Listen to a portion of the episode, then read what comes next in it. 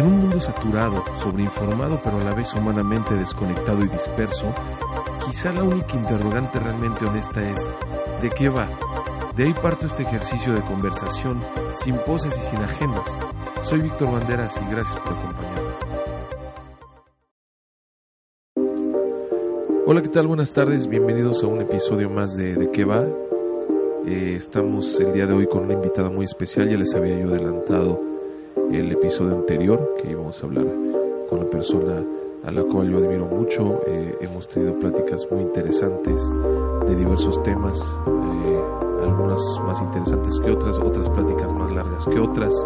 Ella eh, fue directora de Pastoral en México hace muchos años, bueno, fue de hecho muchos años directora de Pastoral, es una persona que ha estudiado sobre religión, sobre espiritualidad y tiene un amplio conocimiento en general por, por su experiencia en la vida y bueno, vamos a, vamos a, a, ver qué, sobre qué platicamos el día de hoy. Tengo algunos temas que, que me gustaría eh, platicar con ella que creo que pueden ser de su interés. Y bueno, tenemos a la señora Lucía Villavicencio el día de hoy. Buenas tardes, ¿cómo está, señora Buenas Lucía? tardes, muy bien, muchas gracias. Bienvenida al, al programa de hoy. pues aquí estamos ya y, y, me interesa, me interesa saber, me interesa platicar con usted eh, cuál es su opinión sobre pues sobre los temas eh, como los valores, la espiritualidad en, en actualmente eh, desde su perspectiva. Usted usted qué opina sobre sobre cómo vivimos este mundo de hoy acelerado? Yo creo que desafortunadamente se han perdido muchos valores, pero también creo que se deba a que la familia pues cada vez este tiene menos, no menos, sino que cada vez hay más divorcios, hay más este, problemas en el matrimonio, la gente cree menos en ello, los jóvenes ya no creen porque es más cómodo no tener el compromiso y entonces desafortunadamente eso hace que los valores hayan decaído tanto. ¿Usted cree que vivimos una crisis una crisis de, de la familia en, en, el país. A Definitivamente de, sí. Por una pérdida de valores, eh, que por muchos años fueron valores que, que fundamentaron los, la religión católica de la cual, bueno, la mayoría de nosotros nacimos acogidos bajo ella, la practiquemos o no. Así es, aunque no creo que sea únicamente la religión católica la que tiene esos valores, digo, desafortunadamente hay muchas sectas ahora, pero eh, muchos este, cristianos que, le, que tienen diferentes denominaciones también tienen, digo, eh, no provocan, sino que tratan de enseñar los mismos valores. Pero desgraciadamente no creo que sea nada más México el país que esté en esa decadencia moral en todos lados sino pasa. que en todos lados pasa. ¿Motivado por qué le parece a usted? O sea, ¿qué cree usted? Que, ¿Cuáles son los factores fundamentales por los cuales se siente esta, pues, este, esta falta de, de entusiasmo en general hacia una vida más estable, ¿no? Eh, usted se lo atribuye al internet, se lo atribuye Mm, a que no. vivimos tiempos más veloces, a que Parte puede ser, pero no, no es definitivo, no creo que sea única y exclusivamente eso. La gente, desafortunadamente, somos egoístas, el ser humano es egoísta por naturaleza, y entonces eso hace que no, querrá, que no queremos tener un compromiso que nos obliga a, a determinadas normas, ya sean sociales, religiosas, y entonces poco a poco se va perdiendo esa ese lazo esa forma de que pues que hemos tenido durante muchos años y que se está perdiendo. Y eso lo vemos además en, en Estados Unidos y nosotros por ser un país que estamos tan cercano y que nos gusta imitar a los demás. Bien decía tan lejos de Dios y tan cerca de Estados así Unidos, es, ¿no? así es así es. Y, y cómo aplica, ¿no? A veces eh, esta, esta cuestión, pero que se ha venido cocinando, yo creo, a partir de la posguerra, ¿no? Con esta, por supuesto. Digo usted usted vivió eh, no vivió no era no era una persona adulta en esa época pero me imagino que todo la todo todo el sentimiento posterior a la Segunda Guerra Mundial en los años 50 no el gran crecimiento de Estados Unidos su eh, afianzamiento como potencia mundial Sí. no justamente de eso estaba hablando en el podcast anterior eh, cómo en esas épocas cuando realmente eh, se estaba viviendo, se tenía mucha esperanza hacia el futuro, ¿no? Eh, estaban saliendo tecnologías nuevas, se, eh, se inventaba, eh, estábamos hablando de, de, de, pues, no sé, el teléfono, la televisión a color, cosas que marcaron realmente una, una generación, Sí. ¿no? Usted vivió varias de ellas.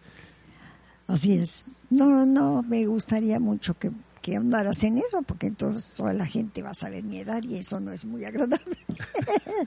No, bueno, No, pero en realidad digo, sí es una ventaja y es una bendición, sinceramente, el que haya tenido la oportunidad de ver tantos cambios, porque se han sido cambios muy notables y muy fuertes a veces, muy eh, drásticos.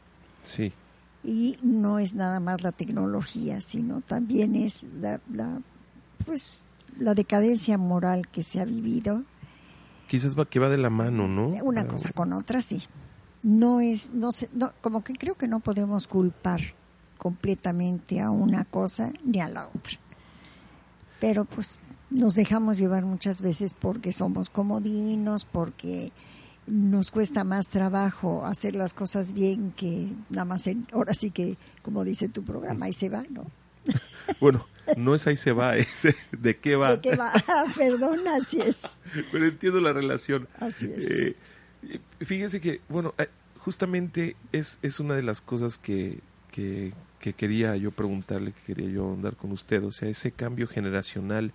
Eh, digo, no vamos a decir, no vamos a hablar de edad, pero yo creo que no, no hay nada de malo en, en eh, sobre todo en, en, en apreciar, al contrario, apreciar la sabiduría de, de la gente que tiene tanta experiencia, la gente que nos puede enseñar tantas cosas que hoy en día yo también siento. Digo, siempre tendemos a tener como esa nostalgia de lo de antes siempre fue mejor, pero yo creo que, que, que el hecho de reconocer eh, las personas, nuestros padres, ¿no? que nos pueden dar lecciones importantes, sobre todo para contrastar cómo era antes y cómo es ahora, ¿no?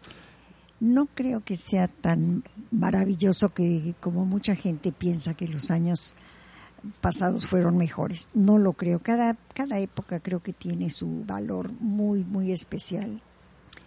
Pero no es que haya sido mejor, sino que son, pues, eh, a lo mejor, este, ¿cómo te podría decir? Experiencias diferentes de acuerdo a los años que vas viviendo. Claro. Y cada uno tiene su encanto y cada uno tiene su problema, pero pues ahora sí que aquí nos tocó vivir, ¿no?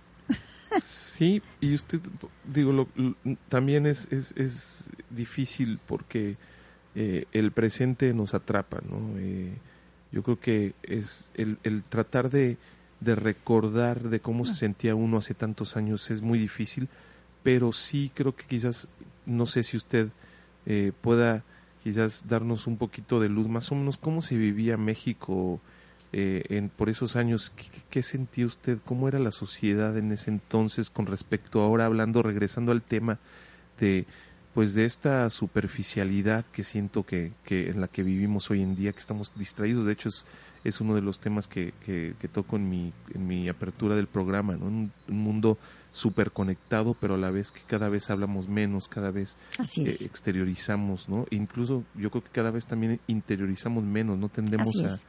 ¿no? ¿Cuál es su impresión? ¿Usted cree que antes, en ese sentido, era mejor o éramos o era más bien otro tipo de sociedad, quizás más reprimida? Eh, no sé. Eh, esa En parte sí duda era que- más reprimida, pero no en la forma en que veo que la gente joven piensa que vivimos tan reprimidos que, que no podíamos ni hablar con, eh, con respecto a los papás, que nos tenían casi casi encerrados en un castillo de, de- que no es cierto. Digo, lo que pasa es que la, la educación era un poco más estricta y que no tiene nada malo, al contrario, creo yo que sí eh, es bastante buena, fue bastante buena, porque eso nos evitaba muchos problemas. Pero eh, no es que haya sido mejor, pero, pero sí es una lástima que se han perdido ciertos valores en la familia, tal vez debido precisamente a lo que hablamos al principio, de que cada vez hay menos... Eh, eh, Introspección, menos análisis. Exactamente. Simplemente, inclusive en la religión, antes se veía un poco más la espiritualidad en cuanto a que se hacía un examen de conciencia, ahora ya no, como que piensa la gente que eso es, está pasado de moda, quién va a estar perdiendo el tiempo para, para hacer eso. Sin embargo, ese examen de conciencia no es única y exclusivamente religioso, sino que eso nos ayuda mucho para ver qué es lo que estamos haciendo bien y qué es lo que estamos fallando. Creo yo que eso nos ayudaría mucho. Pero si no eh, lo hacemos, pues no sabemos realmente en dónde estamos, sino que nada más ahí la vamos llevando, ¿no? Pero sí vale la pena hacerlo de vez en cuando, por lo menos, si no es diario, pues por lo menos de vez en cuando antes se acostumbraba, y eso inclusive también cada vez se hace menos, había unos ejercicios espirituales de ignacianos, que San Ignacio de Loyola lo hizo. Entonces era muy importante porque estaba uno ocho o quince días realmente viviendo una espiritualidad, una profundidad en que pues uno tenía que, que, meterse dentro de sí, ¿no? Y ahorita ya está la rapidez con la que vivimos que no hay tiempo para eso.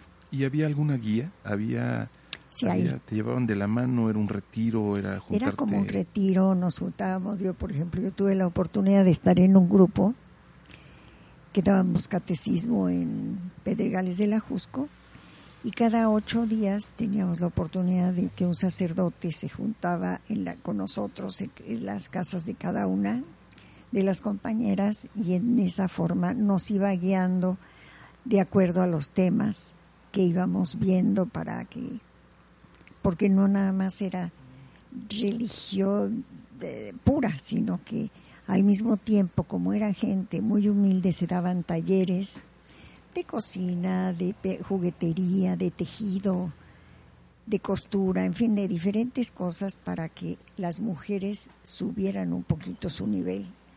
O realmente había esa ese sentido social de la iglesia de ayudar al prójimo que, que hoy en día, bueno, usted sabe, hay mucha detracción, hay mucho ataque.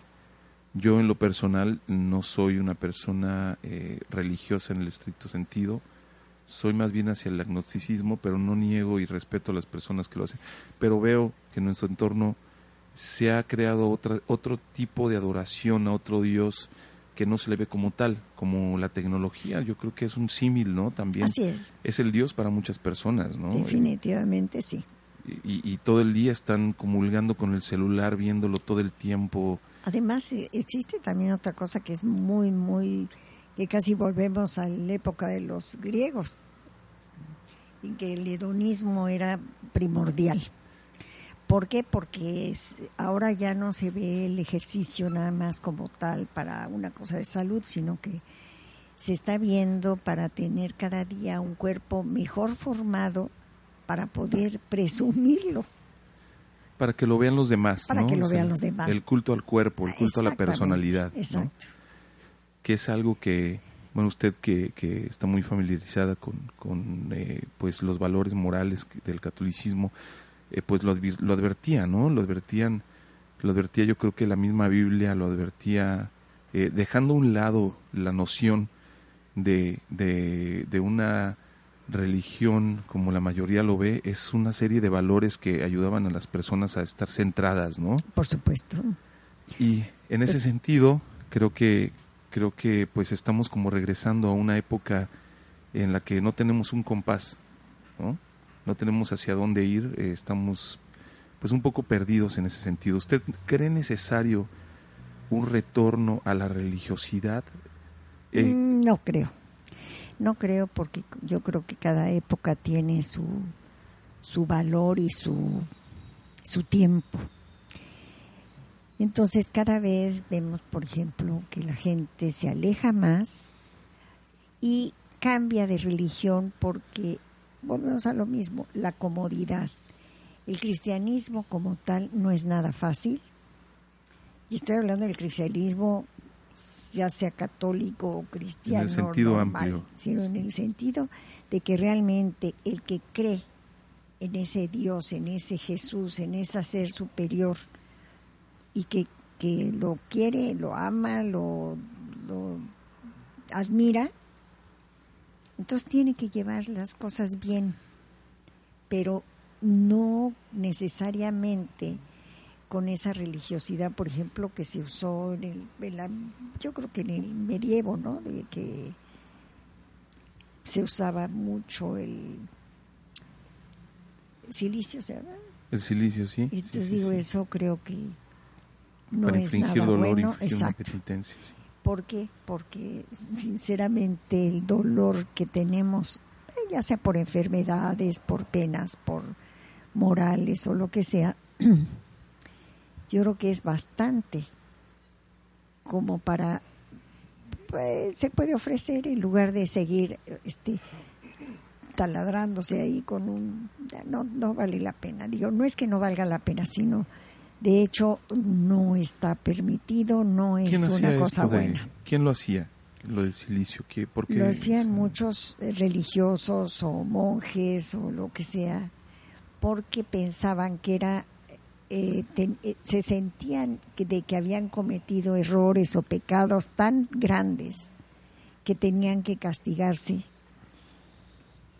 Y actualmente ya no existe. Eh, pues mucha gente todavía lo hace de diferentes formas, no tan tanto, no tan, fuerte, pero no tan drástico, pero algunas cosas. Hay gente, por ejemplo, que sí se, se ofrece cuando tiene un, dolor o lo que sea, dice, bueno, lo ofrezco, se lo ofrezco a Jesús por, completar su pasión, digo, normalmente es lo que se dice. Pero también hay gente que dice que no, ¿por qué? Si ya él ya sufrió, porque porque tenemos que sufrir nosotros, ¿no? Entonces van siendo cosas que yo creo que la gente también le acomoda en determinada forma para sentirse a la mejor mejor o, o, a la mejor hasta como como una penitencia, ¿no? De que en esa forma cree que puede este pues blanquearse un poquito. Así como a grandes males, grandes, remedios. exactamente. Sí, bueno. Eh, Ahora, la tecnología definitivamente sí, no ayuda mucho para muchas cosas, pero también sabemos y hemos visto que puede ser perjudicial si no se sabe manejar. Es una herramienta de trabajo maravillosa inclusive para estudio, pero vemos de veras cómo los niños se envician tanto y los papás no tienen tanta capacidad para estar vigilando a todos. claro que ya no son familias numerosas como antes, pero de cualquier modo yo he tenido la oportunidad de ver cómo un niño puede estar dos horas feliz de la vida viendo el aparato de celular y sus papás están muy tranquilos porque el niño no está haciendo diabluras, pero tampoco se ocupan de ver qué es lo que está viendo el niño.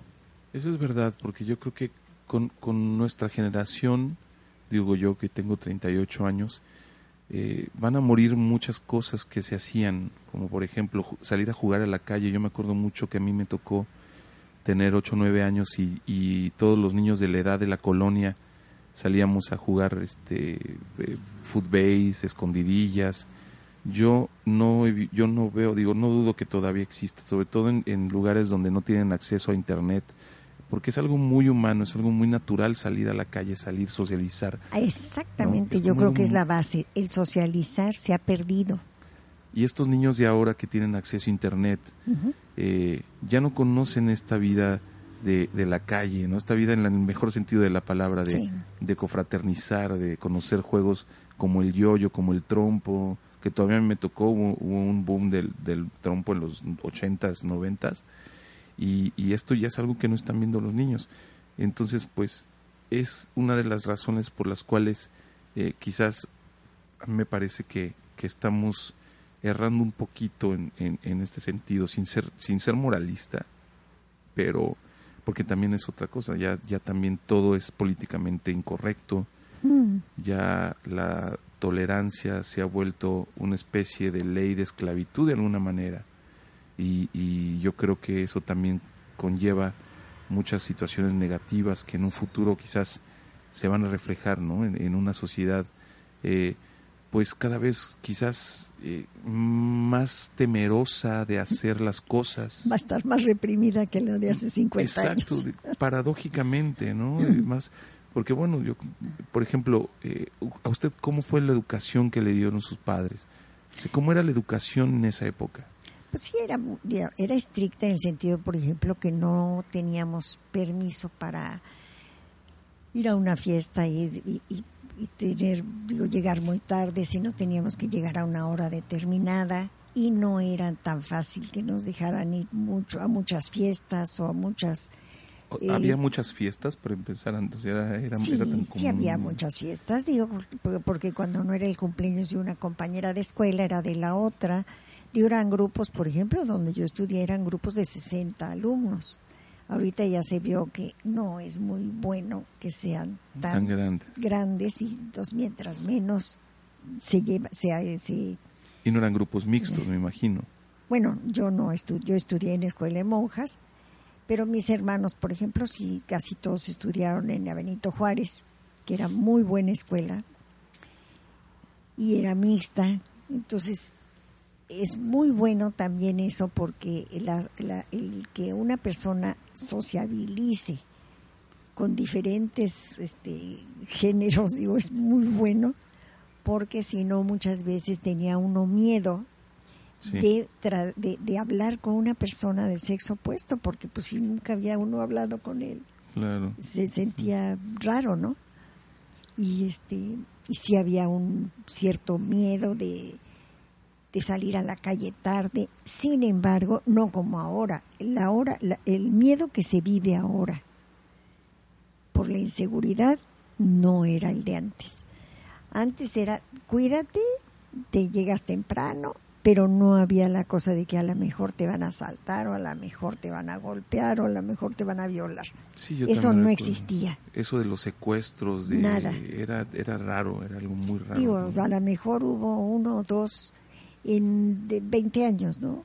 El hecho, digo, me acuerdo mucho de la, el, cuando un chico mató a sus abuelos, yo decían que era lo peor, que porque se veía que mataran a los hijos, que inclusive mataran a los padres. Eh, yo, yo estaba, digo, ya estaba, no, no creas que estaba muy chiquita, digo, ya estaba yo bien adolescente, adolescente, un poquito más de adolescente pero este decían que era lo peor era que hubieran matado a sus abuelos. ¿Por qué? Porque como que el abuelo tenía un, un cariño muy especial.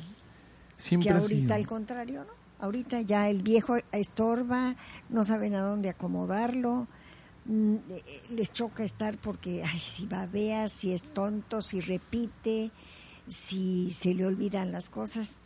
Digo, lo normal, vamos a decir, en una gente adulta.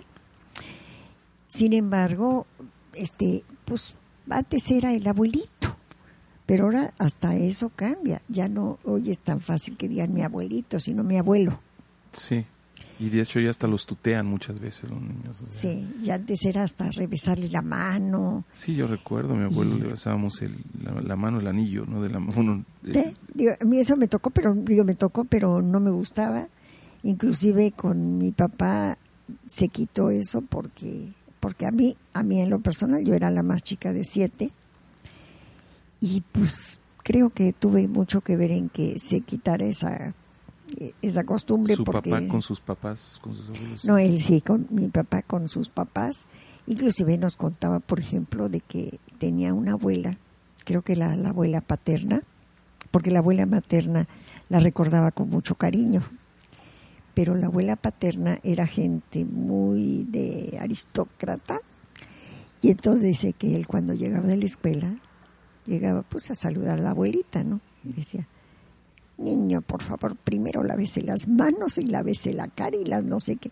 Entonces eran cosas que, pues sí, era costumbre, pero pues a, un niño eso le afecta mucho en su crecimiento. de manera negativa. Negativa por completo. Entonces, ¿cuál cariño? Era muy distante, era frío. Distante, frío y feo.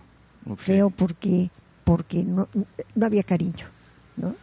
En cambio, pues sí lo sé. Estamos hablando de la época de la revolución. Sí. Eh, sí. Wow, qué, qué, interesante. Y, y, a su papá le tocó vivir. A mi papá le tocó vivir en la calle ancha, como le decían a la calle Luis Moya. Vivían en una casa que estaba enfrente de una alcantarilla. En esa alcantarilla habían puesto una ametralladora.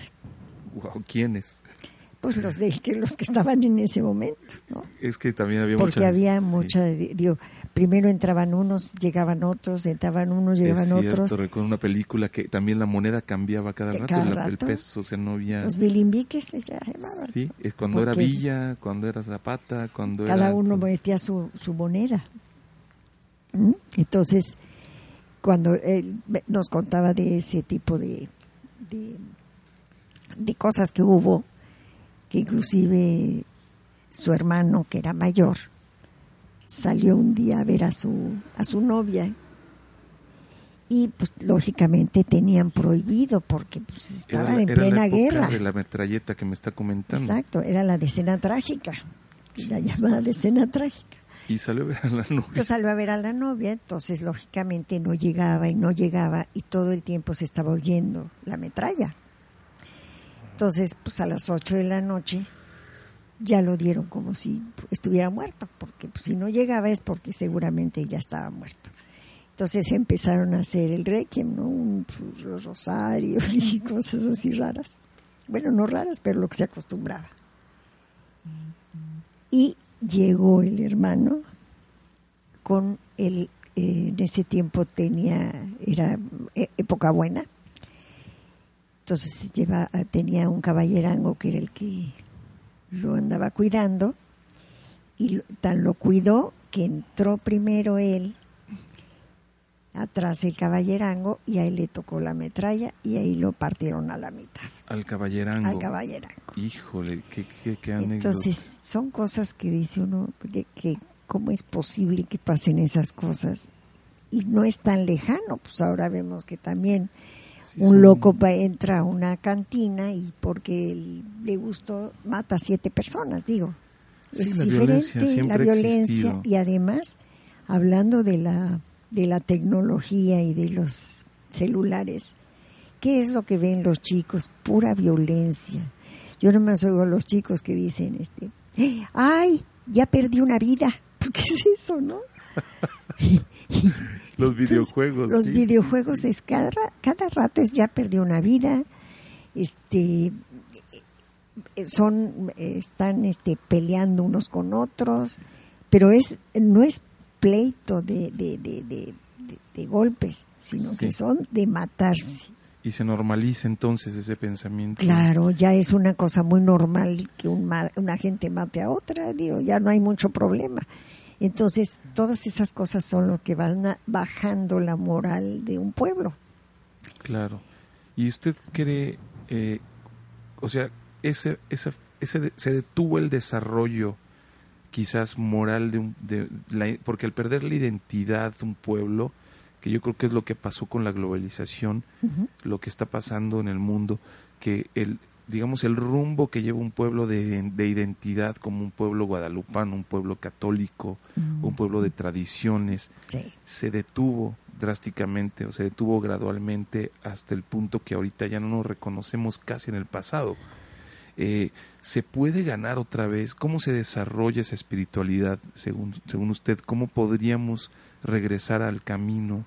Eh, ¿Qué se tendría que hacer no para creo que sea que sea fácil ni que sea un regreso, sino que tienen que retomarse determinados valores, determinada forma de vida, pero no va a ser fácil y además no va a ser eh, un pueblo completo, sino son... en la religión eh, judía existía y existió un resto fiel. O sea, que en la, cuando se llevaron a Babilonia los últimos judíos, los pocos que quedaron y que regresaron cuando Ciro los, les dio permiso de regresar, a ese se le llama el resto fiel. Yo creo que es lo que vamos a tener nosotros que acabar con un resto fiel que sea el que retome esa, ese, o sea, quizás esos valores. Regresar a lo mínimo para otra vez construir a partir de ahí. Creo que sí pudiera ser. Qué, qué, qué curioso es. No regresar a lo mínimo, pero de, de, lo que tenemos. Porque llegó un punto en que la religión católica dominaba el mundo, ¿no? Digo, todavía en números es muy importante, pero en... no, ya no, ya no. Ahorita inclusive es, ahorita los musulmanes son los que tienen la, la, la batuta. ¿Y en qué momento cree usted por qué perdió esa preponderancia el catolicismo?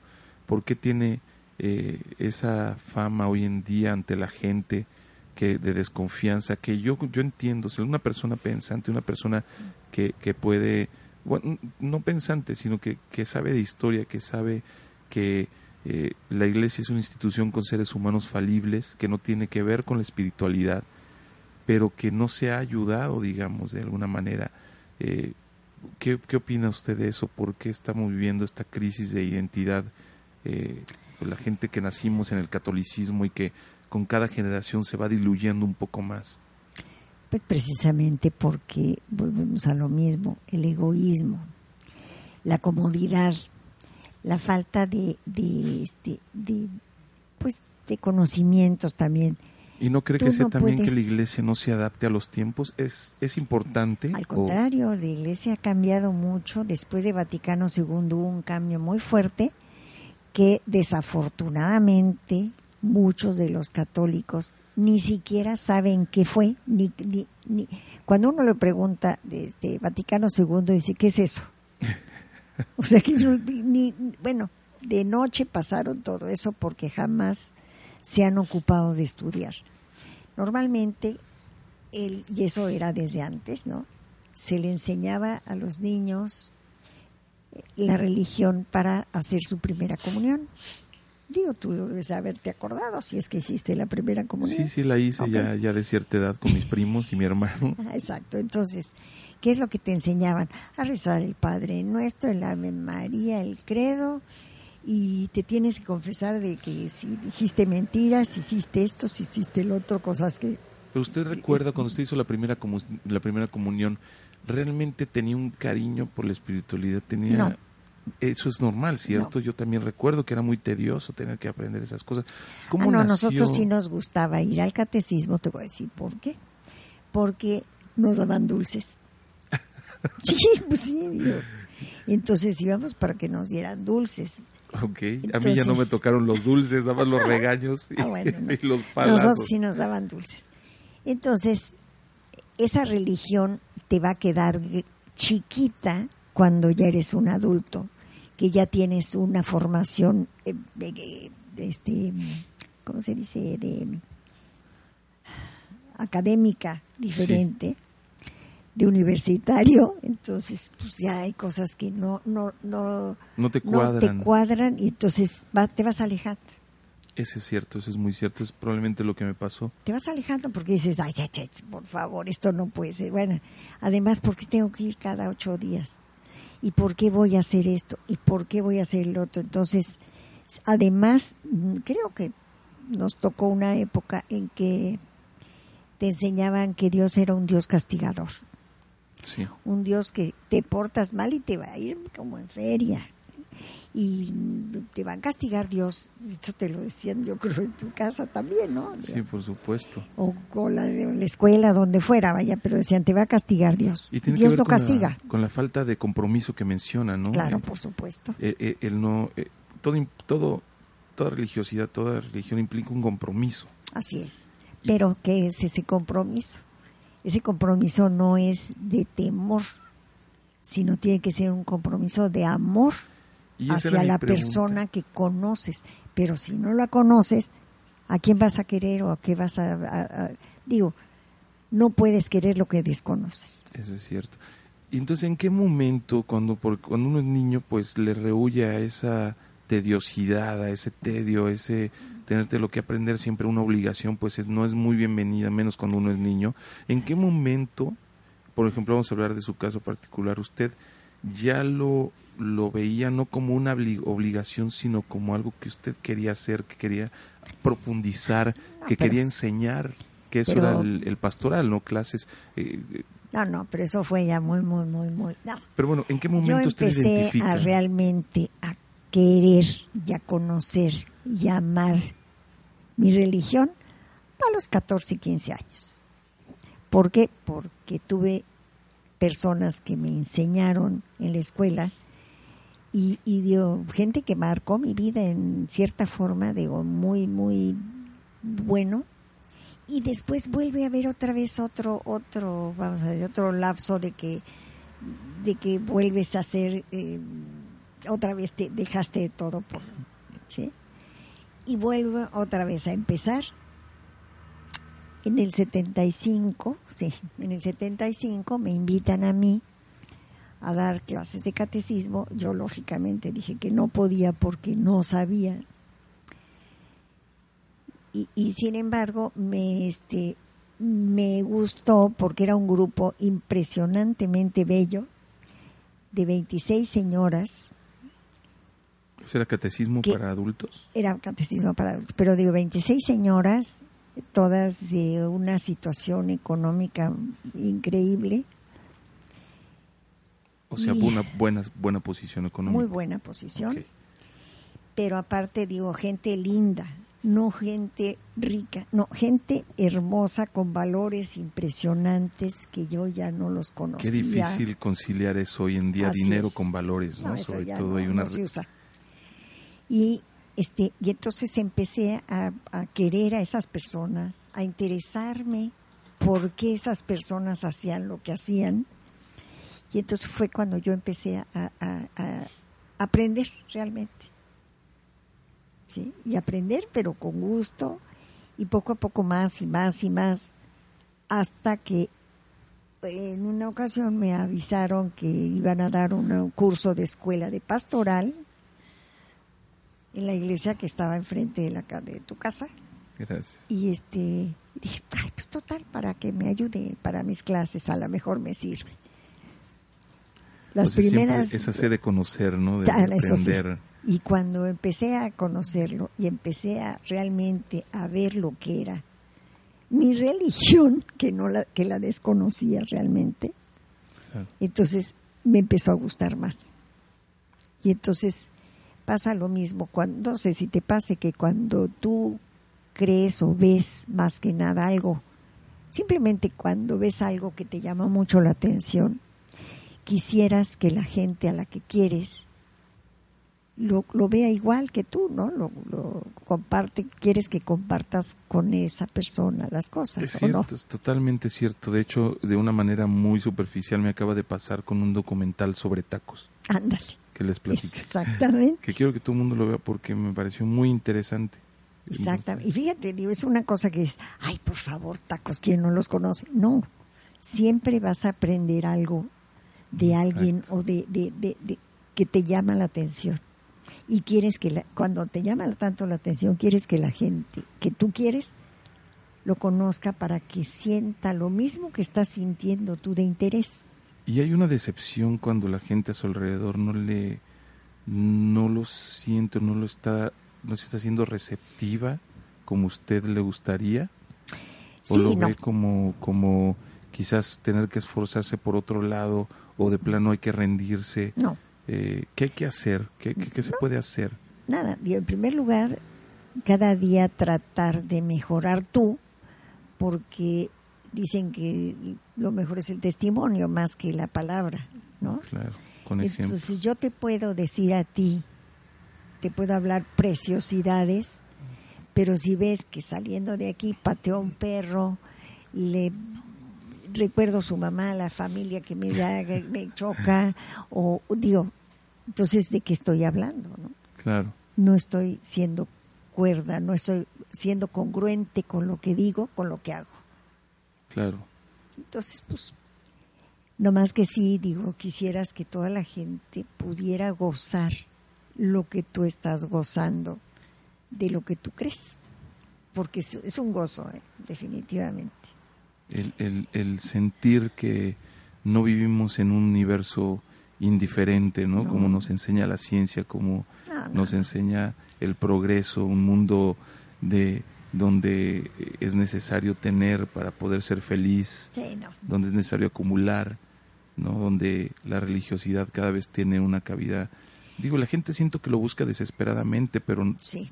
pero no pero no como como pero lo lo usa para su provecho, porque quiere que, que, que sea lo que le salve, lo que le lleve a, a, a tener no a salvarse, sino a tener lo que es... Eh, buscar reconocimiento, ¿no? Por ser una buena ah, persona también, eso es algo que... Por supuesto. Entonces, ¿en qué forma puedo yo sobresalir? ¿Cuántas gentes, digo, conozco gente que se ha cambiado de religión y se han vuelto cristianos, pero de veras digo que, que, para ellos ya es su vida, que bueno, en parte, ¿no? Pues, pero más que nada porque en ese lugar encontraron un lugar que no tenían.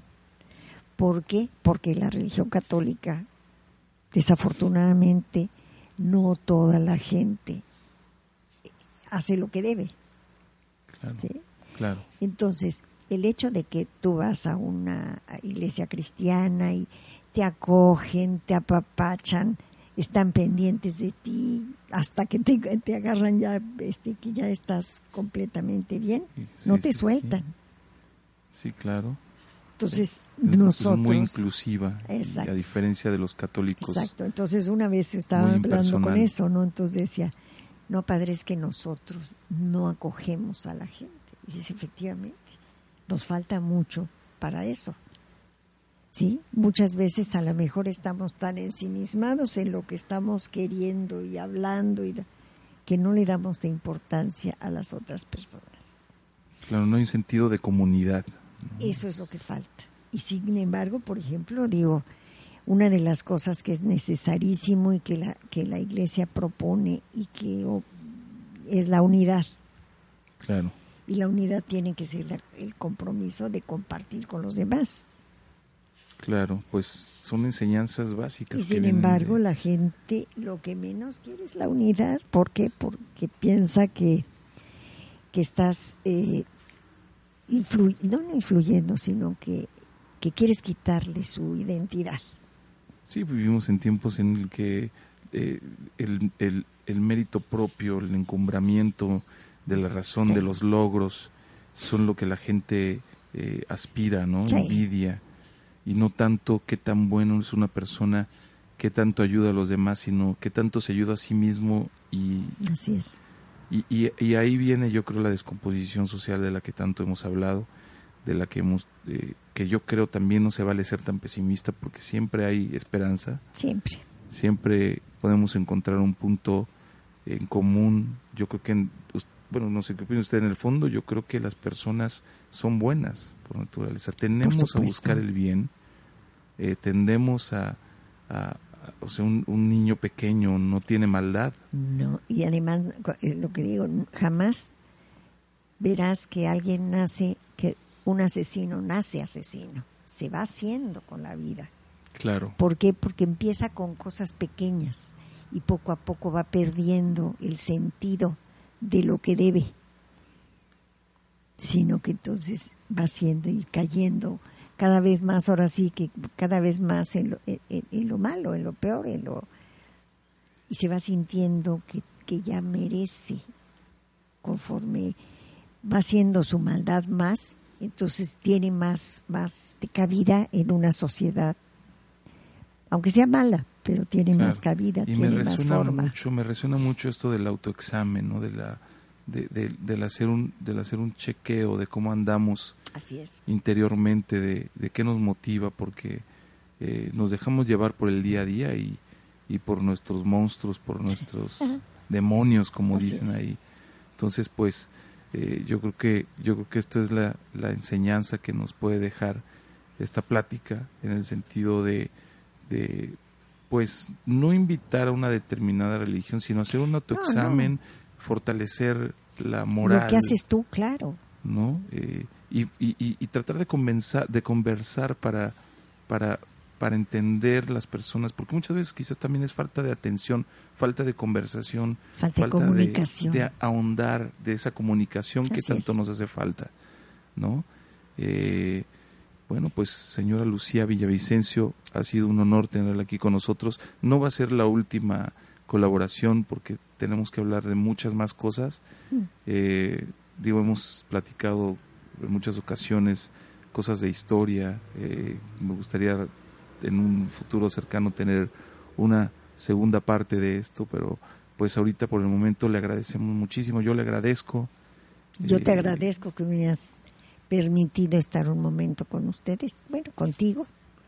No, y con los que nos están escuchando. Y con los que nos escuchan. No sabemos esto, eh, como dicen, una vez que, que está en Internet ya nunca deja de estarlo. Entonces, ojalá que a alguien esto también le sirva para eh, que encuentre quizás... Eh, esto va siendo nuestra inmortalidad. sí, de verdad. O sea, cuando ya no estemos, alguien lo va a escuchar por ahí. Y, y, y, más que recordarnos como personas, yo creo que las ideas son las que permanecen y creo que quizás alguien pueda encontrar aquí un punto de vista y, y, de viva voz de una persona que vive su espiritualidad como, como ya no se ve tan seguido, que la enseña, trata de enseñarla, trata de, porque nadie es perfecto, estoy de acuerdo, y la humildad es uno de sus grandes rasgos, eh, pero, pero encontrar algo aquí por lo, con, lo cual agarrarse y quizás seguir, ¿no? Vamos a dejar por ahí algunos links recomendados de la señora Lucía para conocer un poquito más sobre estos temas que estuvimos tocando. Eh, y bueno, pues nos vemos pronto. Muchas gracias. Gracias, hasta luego. Hasta luego, muchísimas gracias.